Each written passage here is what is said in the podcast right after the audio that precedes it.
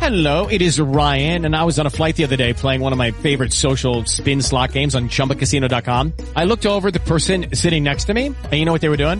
They were also playing Chumba Casino. Coincidence? I think not. Everybody's loving having fun with it. Chumba Casino is home to hundreds of casino-style games that you can play for free anytime, anywhere, even at 30,000 feet. So sign up now at ChumbaCasino.com to claim your free welcome bonus. That's ChumbaCasino.com and live the Chumba life. No purchase necessary. BGW. Void were prohibited by law. See terms and conditions. 18 plus. Diana Calderón, en hora 20 de Caracol Radio. Son las 7 de la noche, 50 minutos. Bienvenidos esta noche en hora 20 a una mirada a fondo del tema del estado de la democracia en América Latina.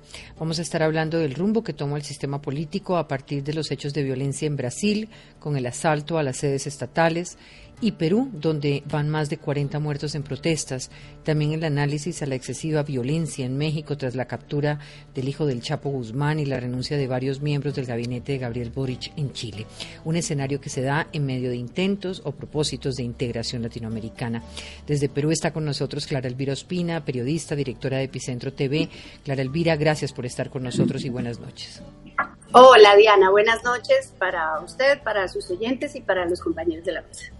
También con nosotros Paula Ruiz, ella es profesora e investigadora de la Universidad Externado. Gracias, Paula.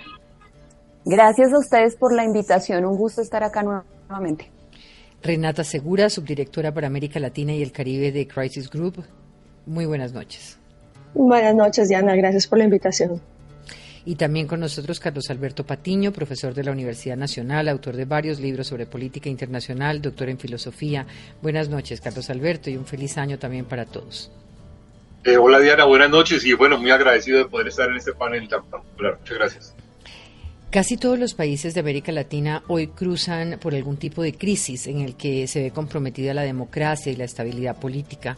En México, la captura del hijo del Chapo Guzmán ha dejado 29 muertos en Culiacán tras el enfrentamiento entre la mafia y el Estado. En El Salvador preocupa la violación sistemática de derechos humanos. En Perú, tras el intento de golpe de Estado de Pedro Castillo y el ascenso al poder de Dina Boluarte, se ha desatado una ola de protestas en el sur de ese país que deja ya 46 muertos, saldo que no detuvo la ratificación en el Congreso del gabinete conformado por ella. En Chile, Gabriel Boric enfrenta una nueva crisis ante la renuncia de dos miembros de su gabinete, ministra de Justicia y jefe del gabinete, tras el indulto el pasado 30 de diciembre a 13 detenidos durante las protestas de 2019, muchos de ellos con antecedentes penales graves y de delitos comunes, un hecho que ha llevado a que la impopularidad de Boric llegue al 70%. Sin embargo, uno de los hechos más graves contra la democracia de estos primeros días del año se registró en Brasilia, donde el pasado 8 de enero miles de bolsonaristas irrumpieron en el Palacio de Gobierno del Supremo de Justicia, el Congreso, al mejor estilo de la toma del Capitolio del 6 de enero del 2021 en Washington. Una turba de personas atacó las sedes de la democracia, afectaron las instalaciones, irrumpieron contra las obras de arte, dejaron huella que no se podrá borrar pronto, el intento de un golpe recién posesionado, el gobierno de Lula da Silva, pues se buscaba que los militares intervinieran y desconocieran el nuevo gobierno. Esto ha provocado el ataque más grave desde el fin de la dictadura militar hace 40 años en ese país.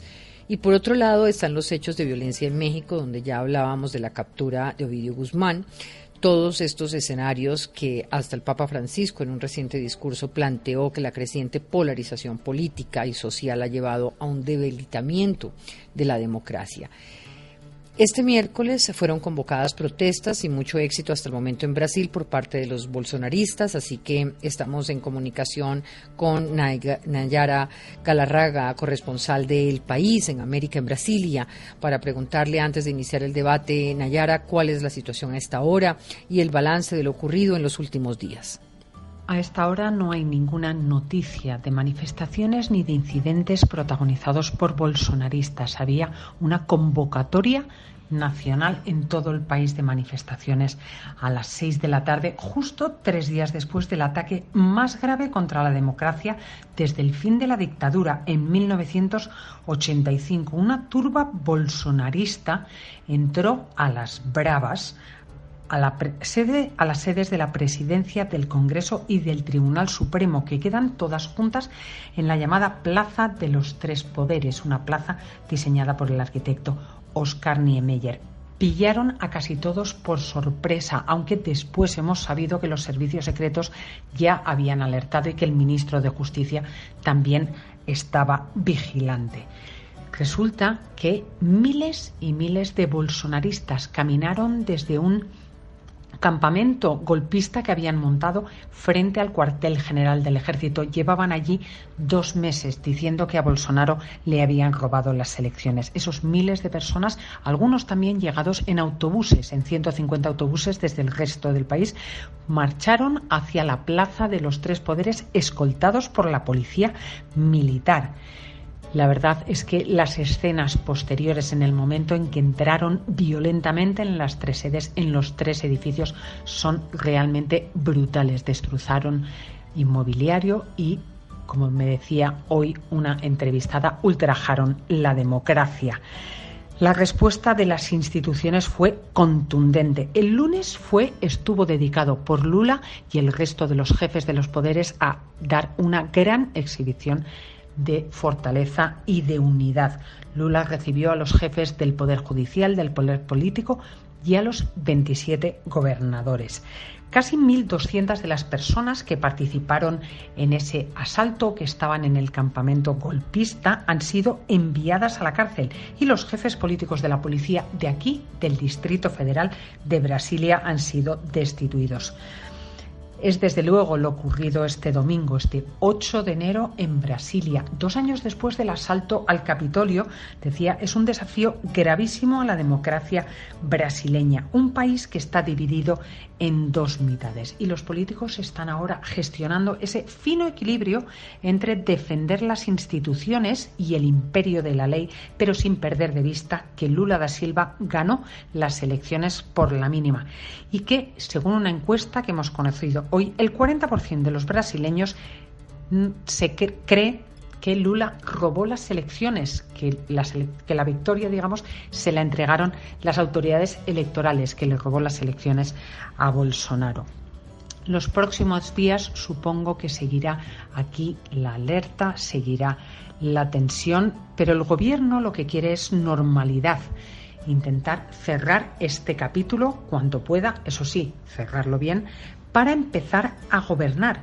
Y es que parece mentira, pero Lula lleva solamente 11 días en el poder. Han sido unos días muy, muy intensos.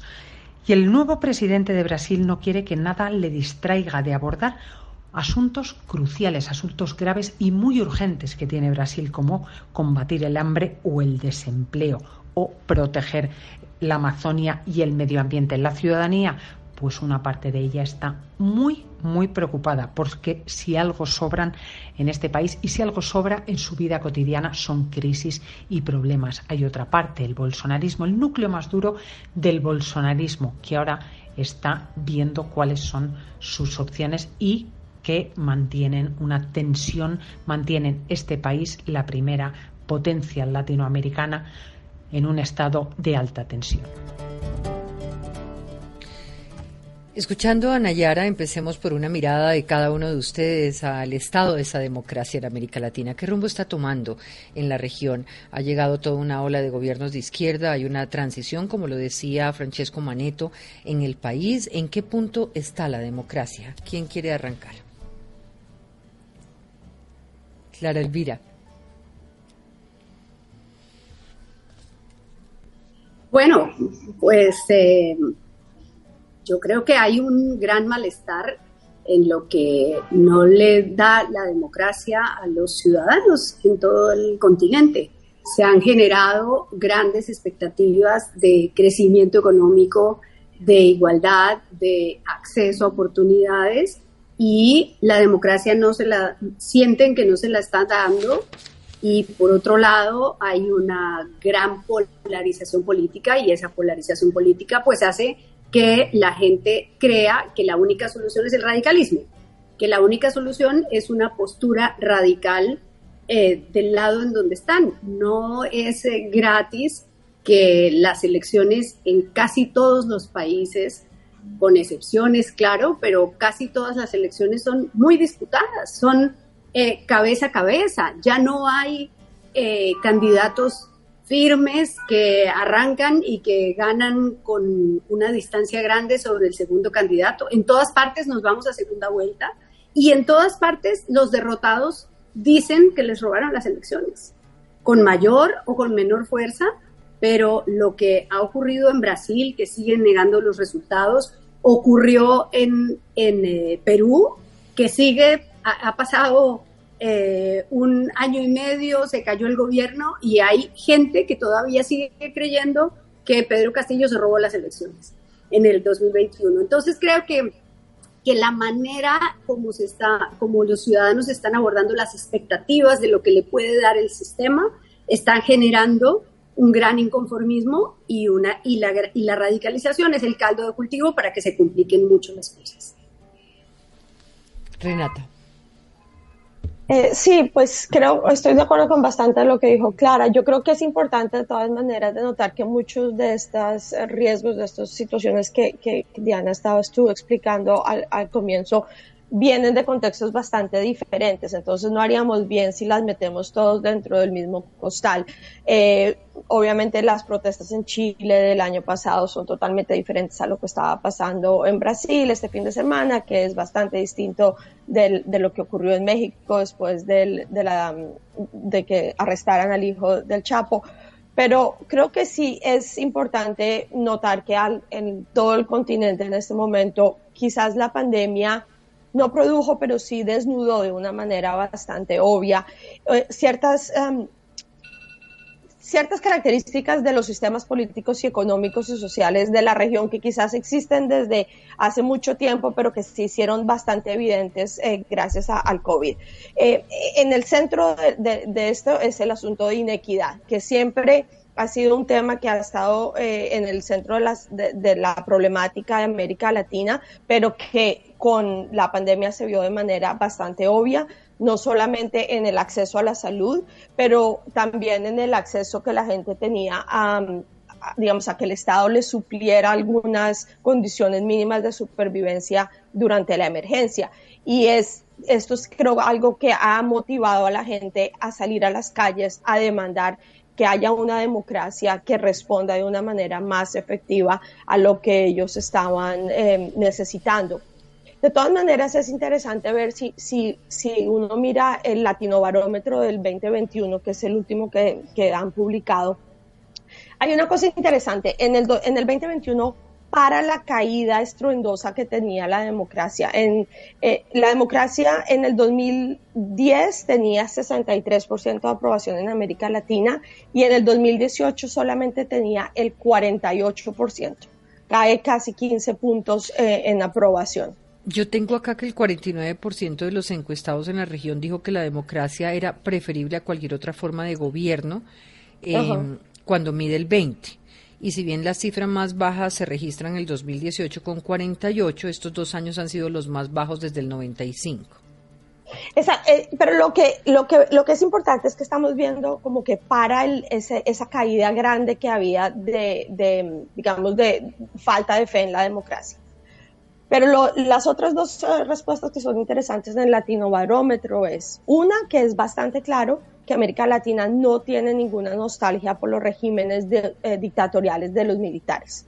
Eh, y en ese sentido hay poca esperanza en que la gente quiera, digamos, con excepción obviamente de esta gente que apoya a Bolsonaro, que estaba pidiendo un golpe militar, ese no es como el tono.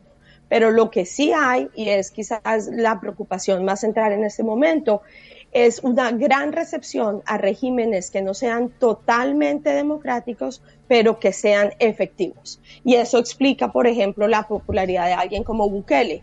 Eh, el hecho de que bastantes otros em, mandatarios en Centroamérica y, y quizás en la región puedan estar viendo ese como un modelo eficaz.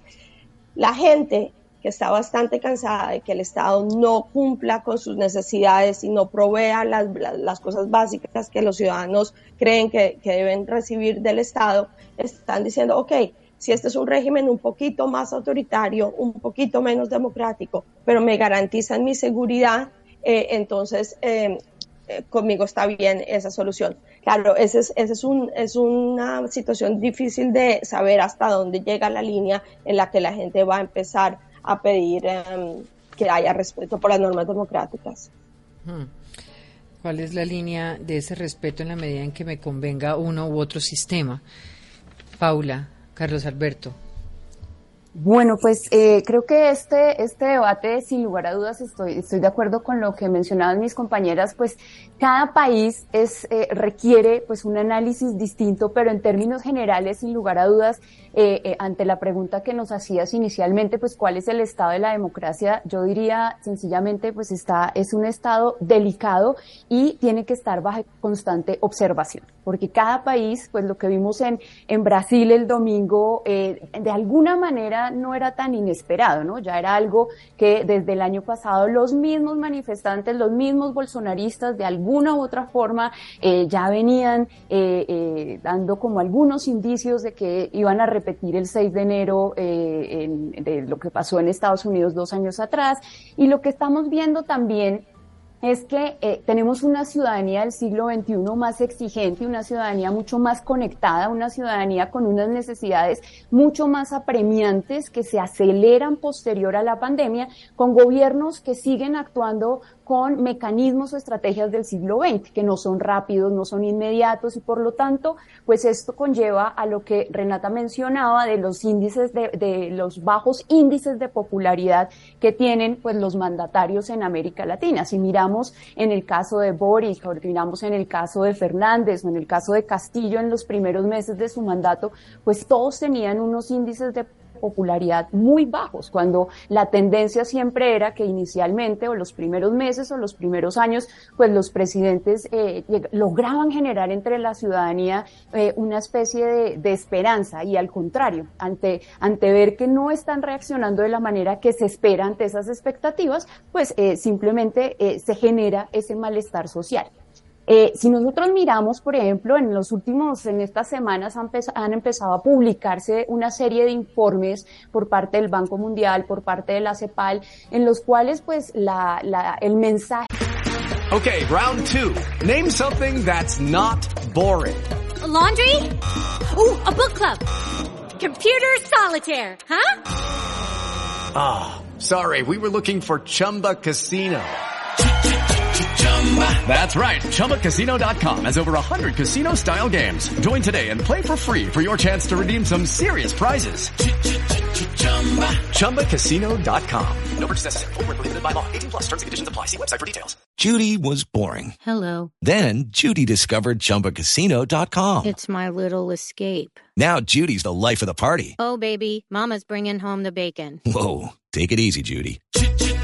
The Chumba life is for everybody. So go to ChumbaCasino.com and play over 100 casino style games. Join today and play for free for your chance to redeem some serious prizes. ChumbaCasino.com. No purchase necessary. Void where prohibited by law. 18 plus terms and conditions apply. See website for details. que envían es que va a ser un año muy duro para la región en términos económicos y en términos sociales.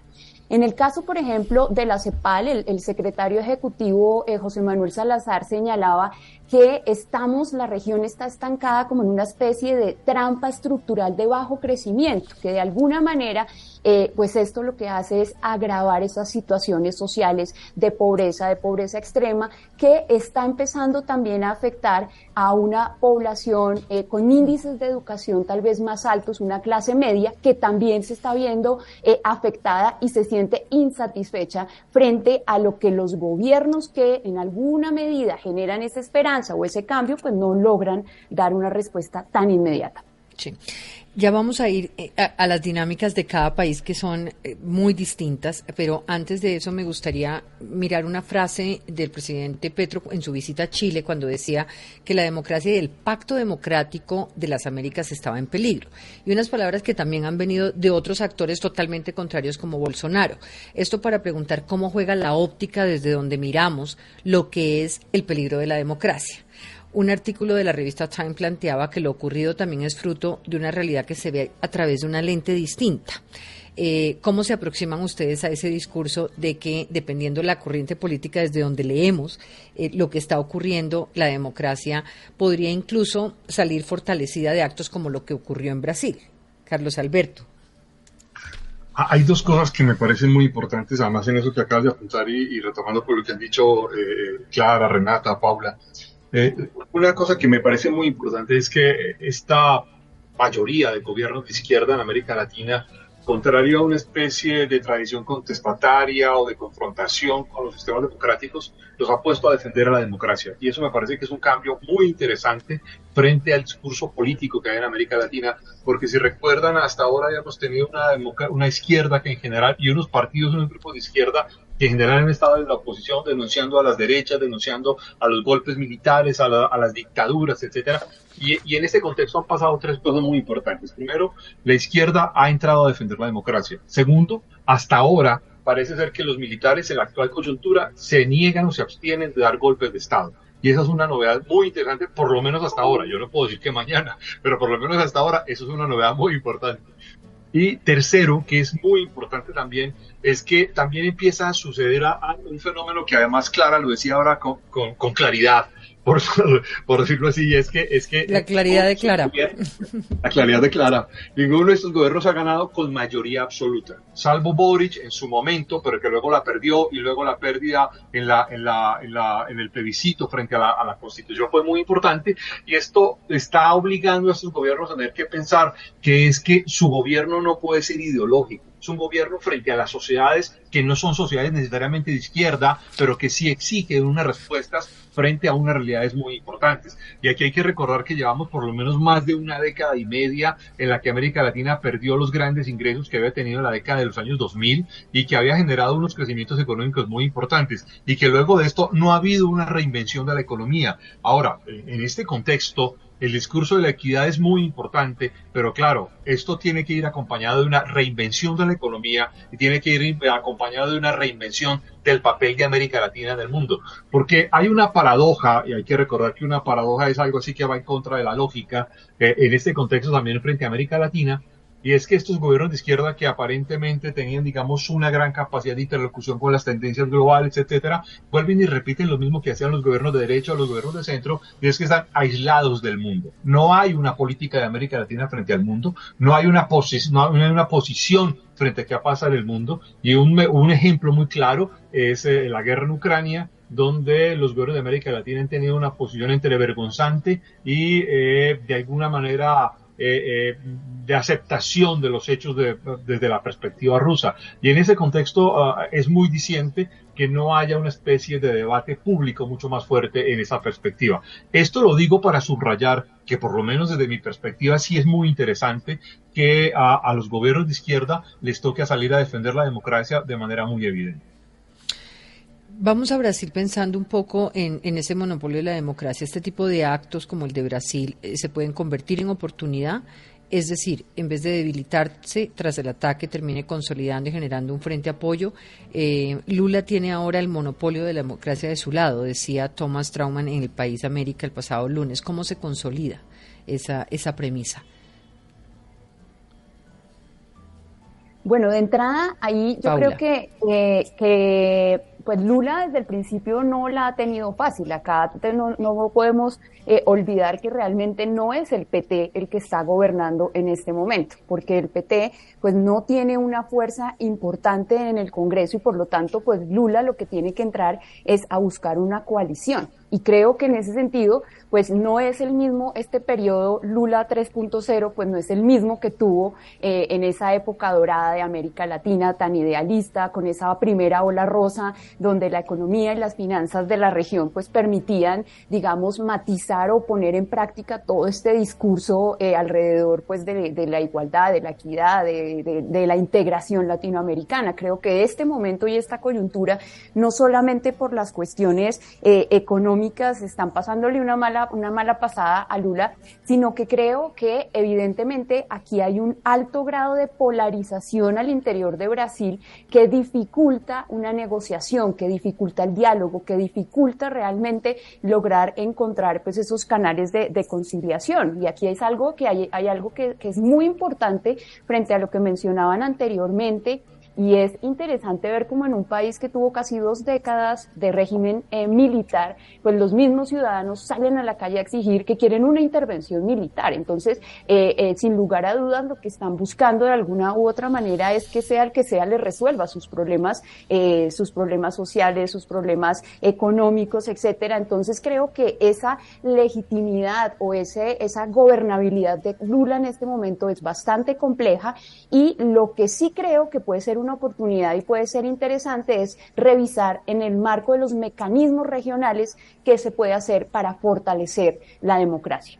Ahora vamos para allá, porque digamos que así como, como ahorita hablaban en, en algún, algunos de ustedes sobre que todo esto que ha ocurrido, todo, todo este resultado, todas estas consecuencias de los discursos populistas, extremistas e, e irracionales, están de alguna manera haciéndonos valorar la democracia eh, como tal, eh, pues no parecería, no parecería muy coherente frente a cuando usted plantea, Paula, que la gente, y lo decía también Renata, está dispuesta a cruzar la línea que sea, eh, a escoger al líder que sea, con tal de tener soluciones casi que inmediatas a sus problemas.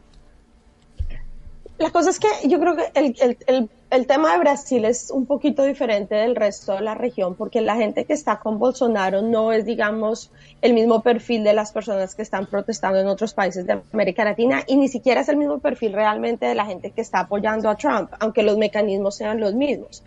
La gente que está detrás de Bolsonaro son sobre todo eh, gente que es socialmente conservadora, que no quiere, eh, digamos, este discurso de identidad que el PT en el pasado ha, promovido con mucha fuerza eh, y que en alguna medida son económicamente más estables. O sea, no es la gente pobre que está saliendo a decir quiero que, el Estado me resuelva la, la, situación, que es el papel que normalmente ha tenido el PT. En este caso es una, es una reacción más conservadora a lo que ellos ven que puede ser un regreso de esa política más eh, digamos, de, intervencionismo estatal, pero sobre todo yo creo que en el caso particular de Brasil, de, pelean contra una agenda liberal de derechos de identidad que el PT ha puesto en el centro de su agenda en el pasado. Entonces, creo que en ese sentido eh, es un poquito diferente ese ejemplo. Eh, yo creo que en este momento, digamos, como bien decía Paula, es, fue, fue choqueante, pero no fue una sorpresa, ¿no es cierto? Los bolsonaristas habían estado ahí sentados, estábamos todos esperando a ver cuándo, cuándo pasaba. El hecho de que lo hayan hecho un domingo cuando estaban las instituciones vacías, realmente es, hay un poco como de, de teatro un poquito porque en el fondo pues sabían que no, no estaban, no era como en Washington que iban a parar el, la transición al otro gobierno, pero claramente es una demostración de que ellos pensaban que los militares iban a venir a aplaudirlos. Y si ustedes vieron el video cuando llegó la policía militar, los bolsonaristas aplauden cuando entran porque piensan que vienen a apoyarlos. Y cuando los empiezan a detener están todos como, wow, ¿qué, o sea, ¿qué pasó acá? Es un poco lo que creo que estábamos mencionando antes sobre estas realidades paralelas en que la gente está viviendo ahora porque vive en su burbuja mediática en la que solamente oye a, ciertos, a ciertas voces y ciertas opiniones. Eh, dado todo esto, el hecho de que haya sido un intento que se haya desbaratado tan rápidamente, sí le da a Lula una cierta, digamos, es un punto positivo hacia la democracia, ¿no es cierto? El hecho de que los militares, que en un momento dado, estamos diciendo, hace un año no teníamos certeza de que los militares brasileños iban a quedarse al margen. Había buenas dudas. El general del ejército era muy, muy cercano a Bolsonaro y estaba haciendo fuertes condenas a la Corte Suprema eh, de una manera bastante más partidista de lo que es eh, naturalmente ideal en una democracia. Entonces, el hecho de que claramente se hizo el intento, pero las instituciones brasileras inmediatamente dijeron como, wow, no, esto no es lo que vamos a hacer. Creo que sí es un punto a favor de la democracia. Pero esto no quiere decir que la cosa vaya a ser fácil hacia el futuro. O sea, el Partido Liberal está en, la mayoría en el Congreso, el gobernador de Sao Paulo, de, eh, Minas Gerais, de bastantes estados. Hay muchos gobiernos locales en manos de la oposición y va a haber ahora un pulso muy fuerte sobre la decisión de si se piden extradición o no a Bolsonaro cuál va a ser la, la, digamos, eso puede ser una papa explosiva gigante en manos de Lula eh, y así las protestas de hoy no hayan sido movilizadas, yo no creo que este es el fin de la historia, lamentablemente. Puede que la democracia haya ganado en este pulso de estos días, pero, pero yo creo que el reto continúa ahí presente. Diana, yo, yo quisiera decir un asunto sobre, sobre el tema de Brasil que tiene que ver con el presidente de Colombia. Y es que eh, Gustavo Petro, a, partir del golpe, del autogolpe, del fallido golpe de, Pedro Castillo en, Perú, eh, Petro empezó a, ser muy contundente con realmente los gobiernos progresistas están siendo amenazados por la derecha.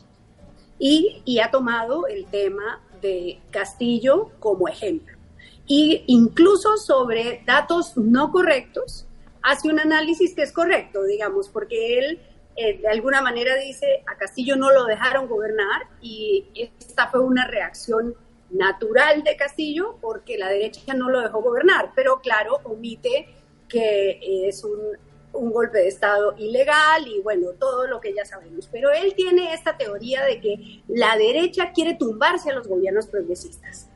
Y de hecho, en la primera entrevista que dio en Colombia, después de haber sido elegido, que, que le dio a Daniel Coronel, le dijo, o nos eh, ponemos a conversar con todos o nos tumban. Tiene como esta obsesión. Y Lula, en cambio, frente a la, actitud de Castillo, pues fue mucho más prudente, porque ese Lula 3.0 del que habla Paula, pues evidentemente tiene que haber aprendido algo, es un poco más maduro, y entonces este Lula ya dijo, bueno, no, yo tampoco me voy a plegar a un golpista. Pero después de que le hacen lo del domingo, yo sí creo que Lula va a empezar a decir, porque sale Petro y dice, se dan cuenta que yo tengo razón que lo que hay aquí es una amenaza de la derecha contra los gobiernos progresistas y que no podemos dejarnos y que tenemos que estar todos alerta. Y yo creo que eso es peligroso también para la democracia. Claro, porque, en ese no dejarnos, ¿cuáles son los errores que se pueden cometer? O si en ese no dejarnos lo que hay es esa posibilidad, que era un poco lo que le iba a preguntar a Carlos Alberto, de entender que solo en una reinvención de la economía, del papel de las instituciones está la salida del fortalecimiento de esa institucionalidad. Porque si entonces la respuesta es entrar en ese mismo radicalismo de carácter ideológico, pues el resultado para las bondades de la democracia pues serán pocas, ¿o no, Carlos Alberto? El gran reto que tienen los gobiernos de izquierda es hacer gobiernos que no sean de izquierda, es decir, hacer gobiernos que sean de centro, que respondan a la ciudadanía, no ideológicamente. Y ese es un problema de fondo muy importante. Eh, y quiero retomar lo que plantea Clara frente a, frente a Pedro Castillo. Es que, claro, a Pedro Castillo ahora se ha convertido en la víctima, y no solo Petro, también Andrés Manuel López Obrador lo ha convertido en la gran víctima, y hay que recordar todo todo el rifirrafe diplomático que hay entre Perú y México por el intervencionismo inadecuado del embajador mexicano en, en Perú, etcétera. Pero, pero es que el gobierno de Pedro Castillo era completamente ineficiente. Claro, Perú está metido en una trampa constitucional brutal de la que no han podido salir 10 expresidentes, eh, eh, incluido Alan García suicidado, todo este montón de asuntos que han pasado allí.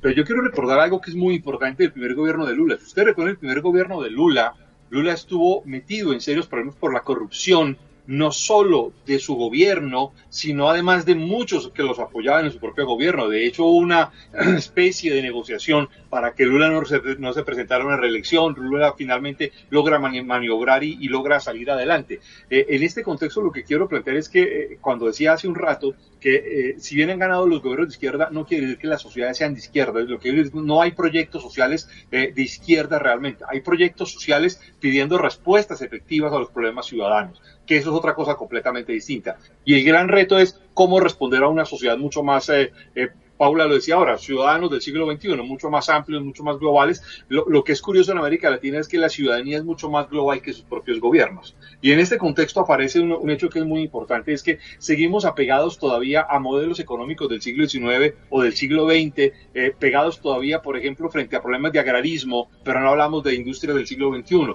no hablamos de mecanismos de inversión fuertemente en ciencia y tecnología contemporánea. Por ejemplo, eh, en América Latina seguimos pensando que, que todo, y hay que hacer, y habré, seguramente habrá que hacerlo, todo el tema de la resolución de la tierra, pero no, no pensamos que hay que formar masivamente a, a, a científicos y a tecnólogos, por ejemplo, o que hay que formar seriamente grandes núcleos industriales contemporáneos que puedan competir con la gran industria. Mientras que no hagamos esto, no podremos pasar de ser exportadores de materias primas. Y mientras que no lo podamos hacer, pues estas demandas políticas tampoco podrán ser satisfechas. Yo quiero recordar que es que aquí hay, hay un problema de, de una especie de, pro, de, de, de, crear una, una, eh, un propio, se me acaba de olvidar la palabra, una, una, de estos laberintos en los que uno se mete y no sale. Eh, eh, eh, y, y, que estos laberintos, digamos, no logran que los gobiernos armen una, una respuesta mucho más evidente. Ese es, creo yo, para a, a mi manera de, de ver el, el gran, el gran reto de, de, de cómo Lucky Land Casino asking people what's the weirdest place you've gotten lucky? Lucky? In line at the deli, I guess? Aha, in my dentist's office. More than once, actually. Do I have to say? Yes, you do. In the car before my kids' PTA meeting. Really? Yes. Excuse me, what's the weirdest place you've gotten lucky? I never win and tell. Well, there you have it. You can get lucky anywhere playing at LuckyLandSlots.com. Play for free right now. Are you feeling lucky? No purchase necessary. Void where prohibited by law. 18 plus. Terms and conditions apply. See website for details. Hola, buenos días, mi pana. Buenos días, bienvenido a Sherwin Williams. ¡Ey! ¿Qué onda, compadre? ¿Qué onda? Ya tengo lista la pintura que ordenaste en el ProPlus app. Con más de 6.000 representantes en nuestras tiendas listos para atenderte en tu idioma y beneficios para contratistas que encontrarás en aliadopro.com. En Sherwin Williams somos el aliado del PRO. Estos gobiernos de América Latina no, no logran responder o no logran salir más adecuadamente un ejemplo para mí es importantísimo. El ejemplo de Gabriel Boric. Usted recuerda a la ministra de Interior que, o de Gobierno que nombra Boric, que va la primera semana donde los mapuches se enfrenta a una realidad política que luego ellos tienen que reversar, o lo que acaba de pasar con las excarcelaciones eh, de los líderes de, de, de, que, que implica la cabeza de la ministra de Justicia. Esto, esto lo que está mostrando es que no hay una especie de calibrar adecuadamente las demandas ciudadanas, no hay una especie de mirar adecuadamente qué es lo que los ciudadanos están pidiendo de manera mucho más acertada e, e, insisto, porque lo que la ciudadanía pide no es una respuesta ideológica, pide una respuesta política, económica e institucional adecuada. Pasemos a Perú, Clara Elvira. ¿Cómo explicar el grado de violencia y de respuesta estatal con un mes con 46 muertos en las protestas tras lo ocurrido con Castillo? ¿Qué tanto se puede prolongar esta situación tan profunda de desestabilización? ¿Qué está pasando en el sur? Cuando se cayó Manuel Merino, el presidente de transición, que duró una semana en el año 2020, hubo unas protestas muy violentas en Lima, hubo dos muertos y se cayó el gobierno. Y después de eso hubo informes de organismos internacionales, de Human Rights Watch, por ejemplo, que fue muy eh, exhaustivo y que planteaba la urgencia, la necesidad imperativa de educar a la policía, de transformar a la policía, porque la policía no tiene una capacidad de reaccionar por, adecuadamente a, ante las protestas violentas. En Brasil hubo estos disturbios del domingo y no hubo un muerto. En París hubo disturbios de fin de año, de Navidad, y no hubo un muerto. Y hubo detenidos, hubo carros incendiados y no hubo muertos. En Perú hubo una primera ola de protestas en Ayacucho, en Apurímac, y ahí hubo 28 muertos. Y ayer hubo, el lunes, hubo 17 muertos en Puno y hoy 34 heridos en Cusco. Pero adicionalmente de, a que la policía no sabe reaccionar, lo que ha ocurrido es que el gobierno de Dina Boluarte, muy desesperado y muy acorralado, decidió declarar la el estado de emergencia y sacar al ejército a la calle. y el ejército no sabe reaccionar de una manera diferente que disparando. Entonces, los muertos de, la, primera jornada de violencia, todos murieron por impactos de arma de fuego. Habrá que establecer quién disparó, si todas fueron armas del Estado, pero evidentemente se veían los, los militares disparando al cuerpo. Todos los muertos tienen balas de la cintura hacia arriba, en el tórax y en la cabeza. O sea, ni siquiera disparaban a las piernas, ¿no? ¿Y qué pasó hoy? Que hoy nosotros en Epicentro revelamos que la policía apenas iniciaron los disturbios, se puso a buscar gas de bombas lacrimógenas y compraron 30 mil, 500 mil dólares en bombas lacrimógenas, porque lo que quieren es contener las protestas y contenerlas con perdigones, con, balas de goma y con, y con bombas lacrimógenas. Y la interlocución está rota, es imposible. Lo cual nos deja en una espiral imposible de salirse. Y la pregunta que entonces, ¿tendría que renunciar Boluarte o al menos un llamado a elecciones reales este año o qué? Es que ¿Cómo subsanar ese daño? Laberinto. Es que realmente es un laberinto porque el problema fundamental es que la salida de la renuncia de Dina Boluarte es peor en la práctica, pero los manifestantes no lo tienen tan claro. Si ella se va, quien asume es el presidente del Congreso, que es representante de la oposición, los que no ganaron las elecciones. Finalmente, Dina Boluarte era de la fórmula presidencial de Pedro Castillo. Ahora está aliada con la derecha porque, entre otras razones, la izquierda no le quiere hablar. O sea, el problema aquí, al margen de la falta de capacidad de las autoridades para reaccionar bien, es que no hay interlocución política. Es que el gobierno hoy solo está hablando con la derecha, porque es la única que le habla y que le da los votos de confianza, le da el voto de confianza al gabinete y le da la gobernabilidad. Y la izquierda rompió todos los lazos con Dina Boluarte, con el gobierno. ¿Qué más puede pasar? No lo sabemos, porque el paro es indefinido y porque la gente no va a suspender la protesta porque haya más muertos. Al contrario, digamos, cada vez que hay más muertos, hay más protestas. Hay más protestas. Es, un es un círculo, sí, diabólico. Em, ¿Alguna posición sobre Perú? Paula. Renata, Paula.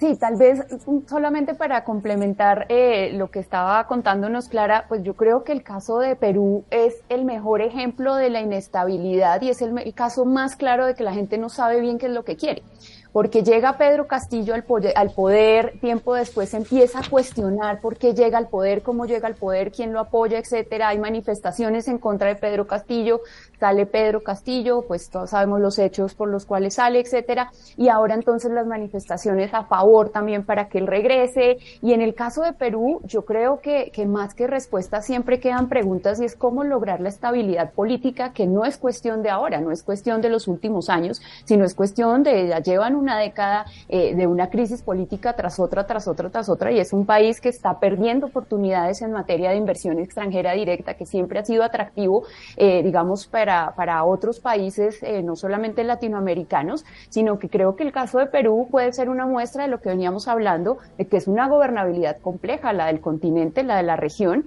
y que en últimas es un ejemplo de lo que es un retroceso democrático. Y creo que, que en el caso de, de, de Boluarte, pues no la tiene fácil porque además la Fiscalía le va a iniciar también un proceso de investigación precisamente por la manera en la que ha reaccionado ante las manifestaciones. Voy a hacer una pausa, regreso con ustedes en segundos.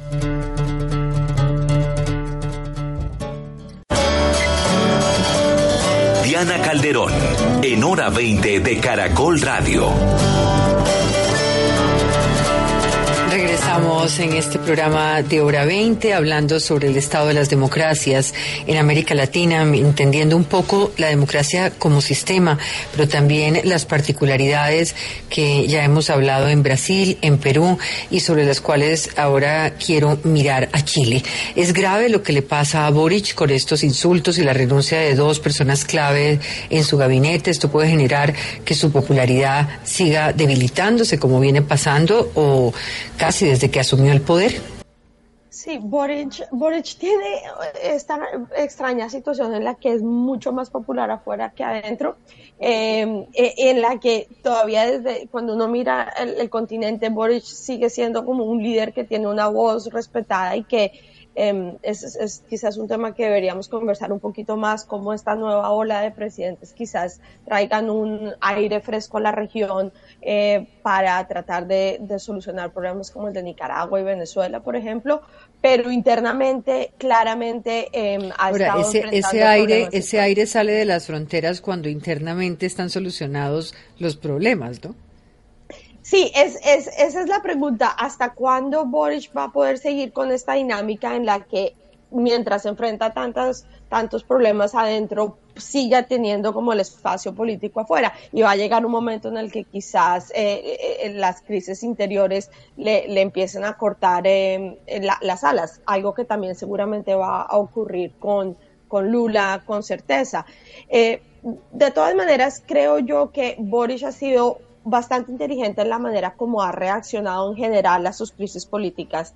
Eh, en vez de afianzarse en posiciones muy extremas, ha tratado de entender, de reconocer los errores, de, um, de empezó con gente más bien nueva, con poca experiencia, ha traído personas que tienen más trayectoria dentro de la política eh, pero con certeza errores como, como el del indulto a estos prisioneros son cosas que le van a costar grave eh, y claro, tiene el peso del, del, del, del, fallo en contra de la, de la reforma constitucional, que es quizás el lastre más grande que va a tener eh, que solucionar en muchas medidas.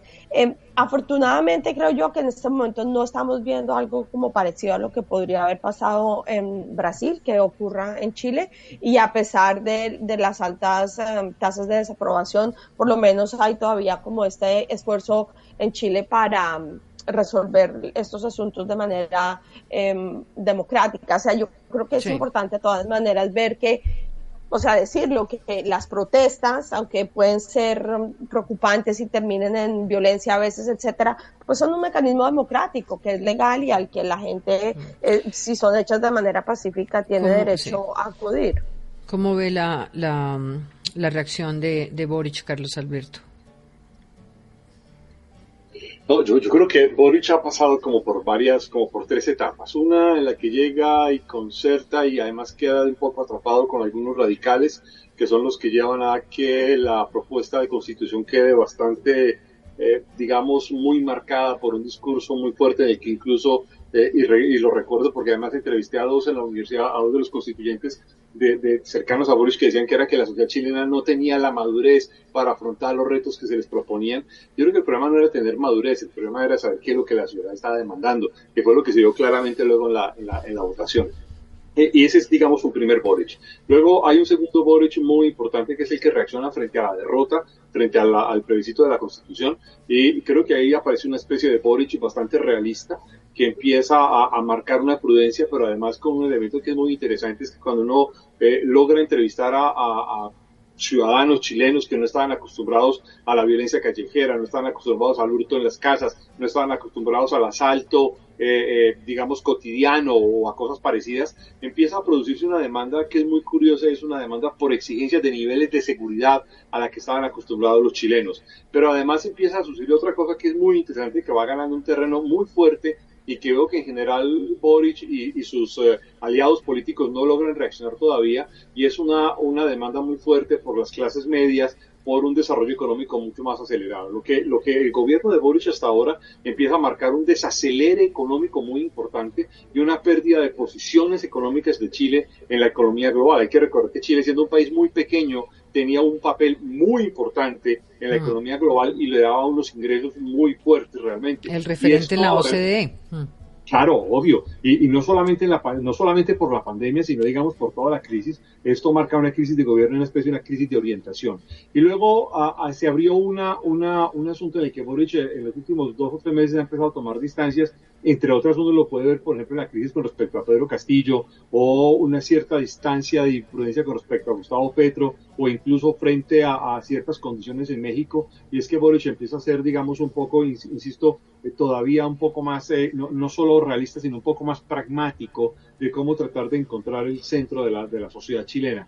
Eh, lo que yo no sé es si eso le va a dar tiempo realmente para encontrarse con ese cauce mayoritario de la sociedad chilena. porque lo que es cierto es que eh, los partidos políticos chilenos, eh, por lo menos que están en el gobierno, parece ser que no han podido encontrar cómo eh, conectarse con ese grueso de la sociedad. La, la, pregunta que quedaría es si los partidos de la derecha o los partidos del centro o los movimientos de la concertación chilena están logrando dar una respuesta mucho más adecuada a esas exigencias ciudadanas. Clara. Diana, sobre Chile solo, solo una cosa quería decir y es que evidentemente las expectativas de la campaña fueron muy altas y Boric sigue siendo prisionero de esas propuestas. Y una de esas, y mira cómo todas estas cosas terminan llevándonos a Colombia también. iba a preguntarle si era el caso de Petro. Claro, porque también él en campaña, digamos, llegó sobre los hombros de la de las de la de, una revolución social, de las protestas y generó una expectativa alrededor de bueno, ellos son unos luchadores sociales, no son unos vándalos, unos bandidos y y entonces con esa expectativa creada termina probablemente mal asesorado, porque además su portavoz termina admitiendo que él no tenía toda la información para dar los indultos y eso le genera una tormenta enorme que ya a estas alturas de su experiencia en el gobierno no debería ocurrir.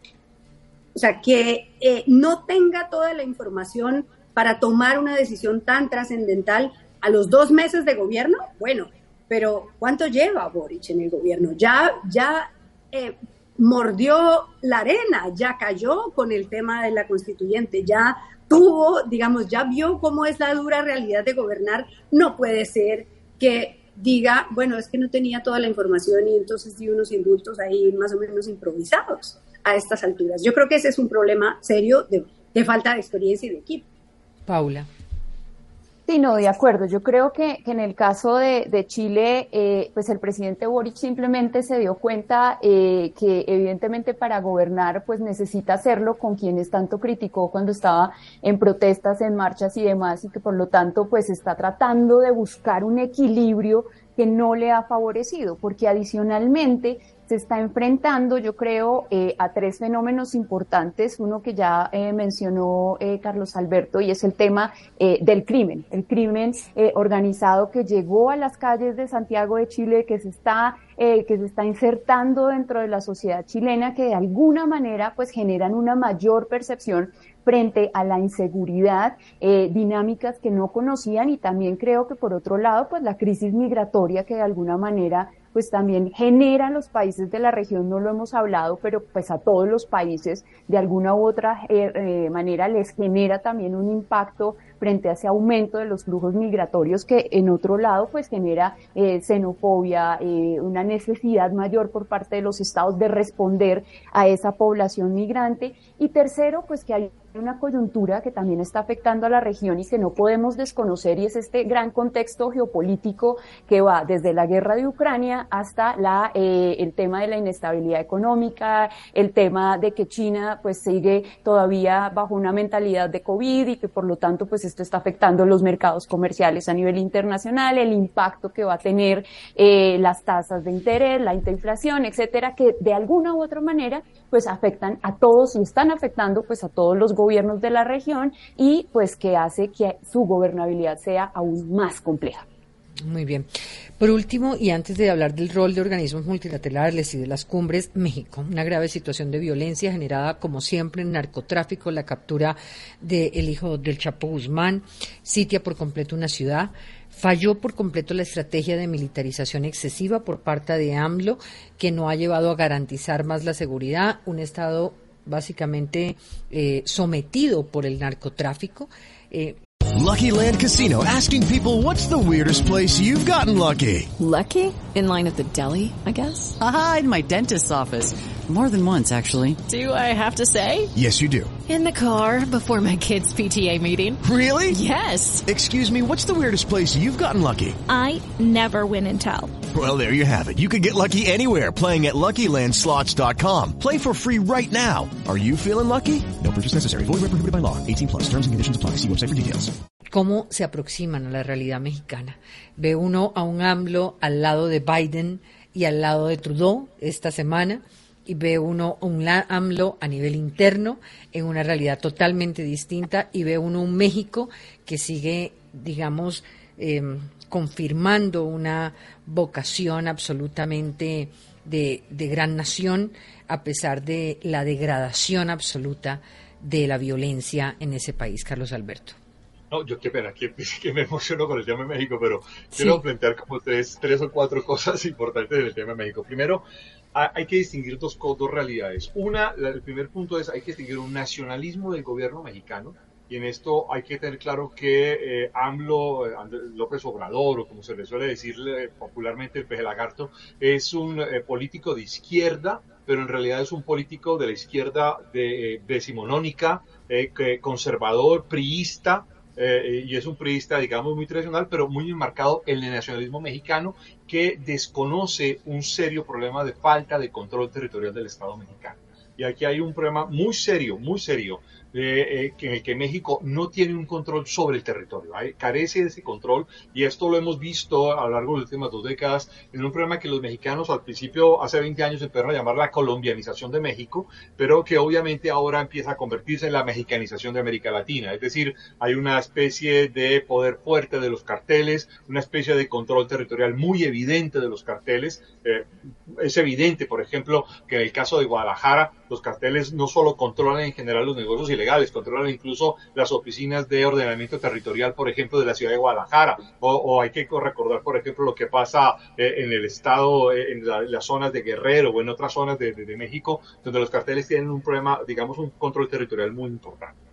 El segundo punto que es clave es que esto tiene una raíz muy fuerte con base en la victoria de la revolución del PRI y todo lo que está en este contexto, que fue eh, sacar al ejército mexicano del control territorial y de alguna manera durante décadas el control territorial, el control territorial quedó a, merced del que estuviera armado. Y observamos un problema muy serio y es que eh, hay una militarización de la sociedad civil que se defiende de los narcos, que se defiende de los grupos armados, que se defiende de cualquiera que aparezca y muy rápidamente eh, decaen también en el crimen organizado, como ha sido la historia de los caballeros templarios que aparecen en alguna de estas zonas de, de México, en Guerrero, etcétera, y que resulta ser absolutamente clave.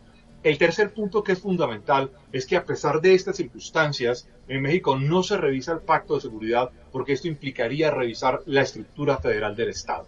Y esto implica, digamos, una condición de fondo realmente muy seria. Y el cuarto elemento es que México no se descuaderna del todo porque de al lado tiene a los Estados Unidos, que es lo que ha pasado con AMLO, eh, eh, y esto ha sido, digamos, una especie de punto eh, de llegada en los diversos debates políticos en México, y es que AMLO tampoco logra hacer grandes aventuras económicas, ni políticas, ni institucionales, más allá de algunas cuantas cosas que ha hecho, porque al lado tiene a los Estados Unidos presionándolo. Y esta reunión de los tres amigos que acaba de pasar es muy diciente, porque ustedes recuerdan cuando hubo el encuentro entre a AMLO, Donald Trump y, creo que era Trudeau todavía, eh, habíamos hablado de una especie de internacional populista, pero ahora hablamos de una especie de internacional, eh, eh, digamos, centrista de, Norteamérica. Y, es muy contrastante esa reunión de AMLO con, con, Donald Trump a, a esta reunión con Biden, en la que le dice además que es el primer presidente que va y logra mostrar una decisión en la que no construye un solo metro del muro. Eh, eh, eh, digamos, la, situación de México es muy compleja, tiene muchas caras, pero además tiene incidencias muy serias sobre América Latina, incluso sobre Brasil. Muy bien. hablando del rol de los organismos multilaterales, de las cumbres, de las declaraciones conjuntas, de las voces de rechazo, ¿qué queda más allá? Del papel del apretón de manos, cómo hacer para que estas organizaciones realmente tengan un papel fundamental. Viene la cumbre de la CELAC el 24 de enero en Buenos Aires, se dará con más presidentes de izquierda, obviamente, que la última cumbre en septiembre de 2021, Boric, Petro, Lula, eh, se han hecho al poder desde entonces. ¿Cómo se le imagina? ¿Habrá un pacto como el que pide Boric y Petro? ¿Cómo debería darse? ¿Cómo se imaginan ese cambio eh, la materialización de, del discurso en, en hechos que sirvan a la región.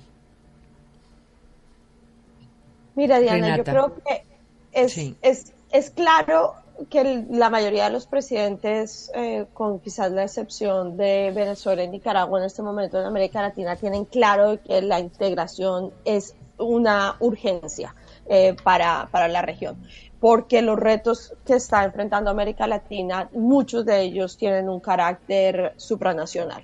eh, estamos hablando de crimen organizado, estamos hablando de, cambio climático y, y de, em, el problema de medio ambiente que es enorme y que es un tema que no se puede manejar desde una sola parte. Obviamente estamos hablando de, de, la cuestión económica. América Latina todavía es uno de los continentes que menos... Eh, comercio intrarregional tiene solamente alrededor del, del 30%, mientras que en otras partes del mundo eh, el comercio con, dentro de las mismas regiones es mucho más alto. Hay muchísimos temas que son indispensables eh, de, de ser afrontados de una manera conjunta Creo que la carta que enviaron los expresidentes y ex cancilleres a todos los presidentes de América Latina diciendo, por favor, tenemos que reavivar los esfuerzos de, de integración es una señal de que en general la región está viendo esto como como una prioridad y el hecho de que obviamente Brasil haya regresado a la CELAC eh, es lo mismo. Ahora, la OEA eh, ha, venido teniendo una cantidad de retos muy grandes desde hace mucho tiempo y creo que continuará teniéndolos, sinceramente, mientras Almagro continúe siendo al margen, que es una persona que em, ha, hecho una labor, um, en mi parecer, bastante torpe eh, y que ha hecho que la OEA sea bastante incapaz de resolver muchos de los problemas más, más graves de la región. Em, y pues nosotros tenemos la esperanza de que esta llegada de una cantidad de presidentes que, como bien decían antes, es una izquierda renovada, no es la izquierda de Maduro, no es la izquierda de Ortega, sino es una izquierda que viene con un ímpetu democrático fuerte y también con una priorización pueda hacer que haya una digamos, una, unos avances más concretos en temas, por ejemplo, migratorios, que es realmente uno de los temas donde América Latina sí ha logrado tener algo de coordinación regional, donde eso ha funcionado, pero que vaya más allá, eh, en particular, por ejemplo, el tema de política de drogas, que es algo que la región tiene que tratar de, de hacer, eh, de tener una plataforma unificada, el tema de cómo afrontar crimen organizado, etcétera. Claro, en la medida en que, los presidentes sigan teniendo problemas cada vez más serios como Lula, como Boris, etcétera, el campo de acción, el campo de, el campo de maniobra que van a tener afuera va a ser menos. Eh, pero yo tengo la esperanza de que eh, eh, este como nuevo ímpetu regional de, fortalecer em, nos permita, sobre todo, que en la CELAC pueda llegar nuevos aires y, haya espacios más de negociación, en particular en el tema de Venezuela. Creo que sería súper urgente para la región que haya un liderazgo regional que realmente trate de llegar a que Maduro y la oposición hagan concesiones serias para que pueda haber unas elecciones libres eh, en el 2024. Clara Elvira.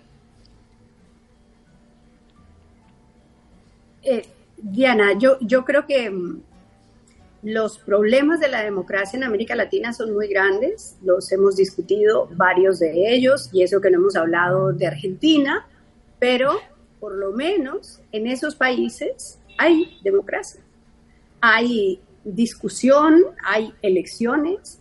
Eh, en México no solo se trata de la amenaza del narcoestado y de del crimen organizado retando y penetrando al Estado, sino que también el presidente López Obrador ha iniciado una campaña contra los órganos electorales, una campaña de desprestigio de los órganos electorales y de tratar de tumbárselos y de ver y de usar su propia eh, imagen, su autoridad, su popularidad para echarles encima al pueblo, a los órganos electorales. Yo creo que lo de Nicaragua sigue siendo una herida abierta para América Latina que es increíble que siga habiendo tanta impunidad alrededor de lo que hace el señor Ortega y su, y su compañera de, eh, su mujer, que es la, la cogobernante, que es muy preocupante lo que ocurre en El Salvador y que haya tanto silencio de parte de los presidentes de América Latina sobre lo que ocurre en El Salvador y cómo ha ido copando todo y, y usando el manual Hugo Chávez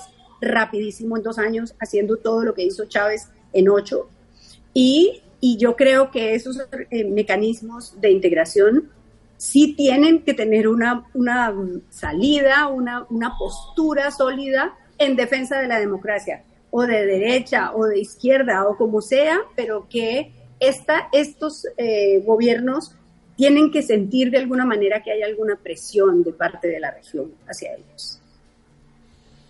Yo, yo quisiera anotar, Diana, es que algo que es muy interesante en el caso de AMLO y de México es que no, no solamente AMLO ha ido contra el Instituto Nacional Electoral, sino que, por ejemplo, AMLO desmontó el, el Instituto Nacional dedicado a las discriminaciones. Y esto es muy importante porque México, México tiene una agenda antidiscriminación realmente muy fuerte y muy, eh, eh, digamos, muy bien asesorada, con una producción académica e intelectual muy seria, o incluso se ha, eh, digamos, inmiscuido en una disputa muy fuerte con la Corte Constitucional y, con toda la Corte Suprema de Justicia muy, muy dura frente a, a cómo tratar de torcer algunas decisiones eh, frente a esta condición. Pero, pero, por ejemplo, además ha pasado algo que, que es muy interesante y que, y que también tiene un reflejo en otras partes de América Latina. Eh, eh, y, y es que eh, muchos sectores de clases medias ilustradas apoyaron a AMLO con un discurso anticorrupción y luego han quedado completamente decepcionados frente a una incapacidad para responder. Entre otras, la, epidemia del COVID-19 eh, fue realmente desastrosa para el gobierno de AMLO hasta el punto de que muchos quienes lo habían apoyado ahora sostienen que, tenía, que ellos tienen que cuidarse así solos eh, en términos de salud porque el Estado del gobierno de AMLO no logra hacer nada. Y no estamos hablando de un Estado pequeño ni de un Estado pobre, estamos hablando de un Estado realmente muy rico, con mucha capacidad y, y mucha posibilidad, pero digamos una, una pérdida de, referencias.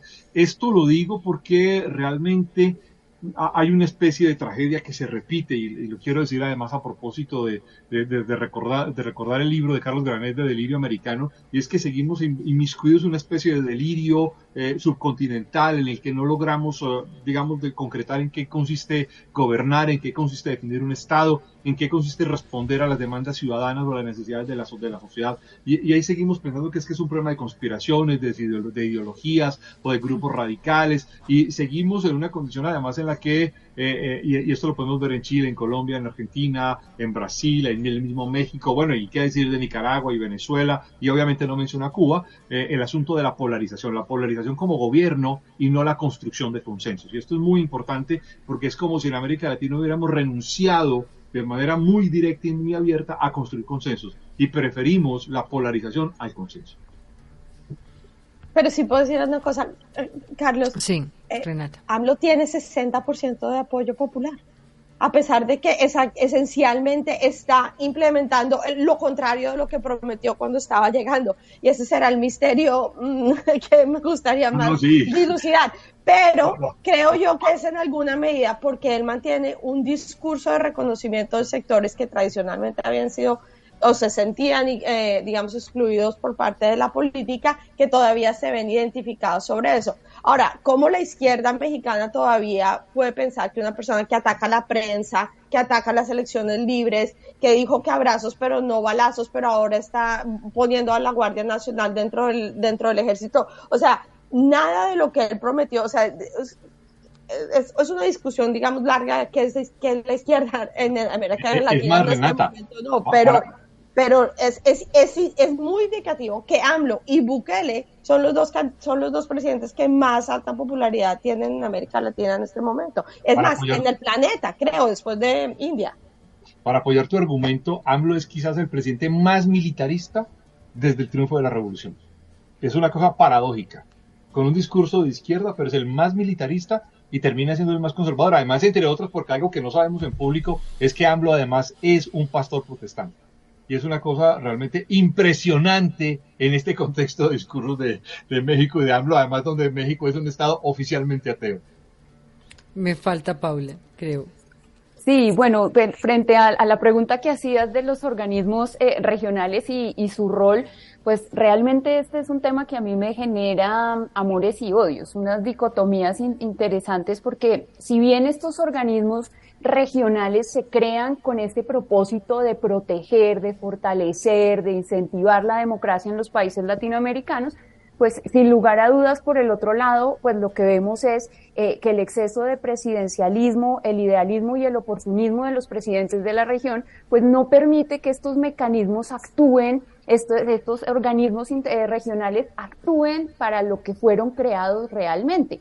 Y este es el momento, pues, en el cual eh, eh, se cuestiona mucho que por qué eh, eh, no hay un hay un documento que, que logre, digamos, eh, recriminar lo que está pasando en algunos países eh, de regímenes autoritarios, en el caso de Cuba, Venezuela, Nicaragua, de lo que está pasando en Salvador, etcétera, precisamente es una muestra de cómo se, terminan acomodando eh, los, los organismos regionales a los intereses presidencialistas o a los intereses idealistas eh, eh, y políticos que tienen los países. Entonces, pues creo que, que esa siempre ha sido una falla que ha hecho que la integración latinoamericana no pase de ser un discurso bonito y romántico que al final pues es, es, es bastante débil y, y, vemos pues en ese sentido como hay una cantidad de organismos regionales en términos políticos y sociales pues que tienen la misma característica y es que dependen mucho de los ciclos políticos de la región y que en últimas pues no dan soluciones o al menos eh, eh, una declaración contundente frente a una situación de la región, sino que siempre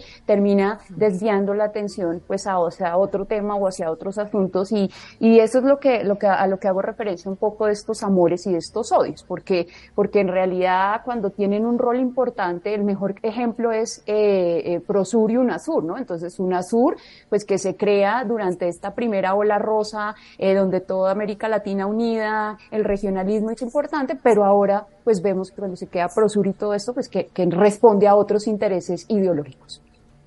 Pues gracias a ustedes, gracias por estar en Hora 20. Seguimos muy pendientes de lo que ocurre en sus países. Que tengan una feliz noche. Gracias. Gracias, chao. Gracias. Feliz Gracias, buena noche a todos.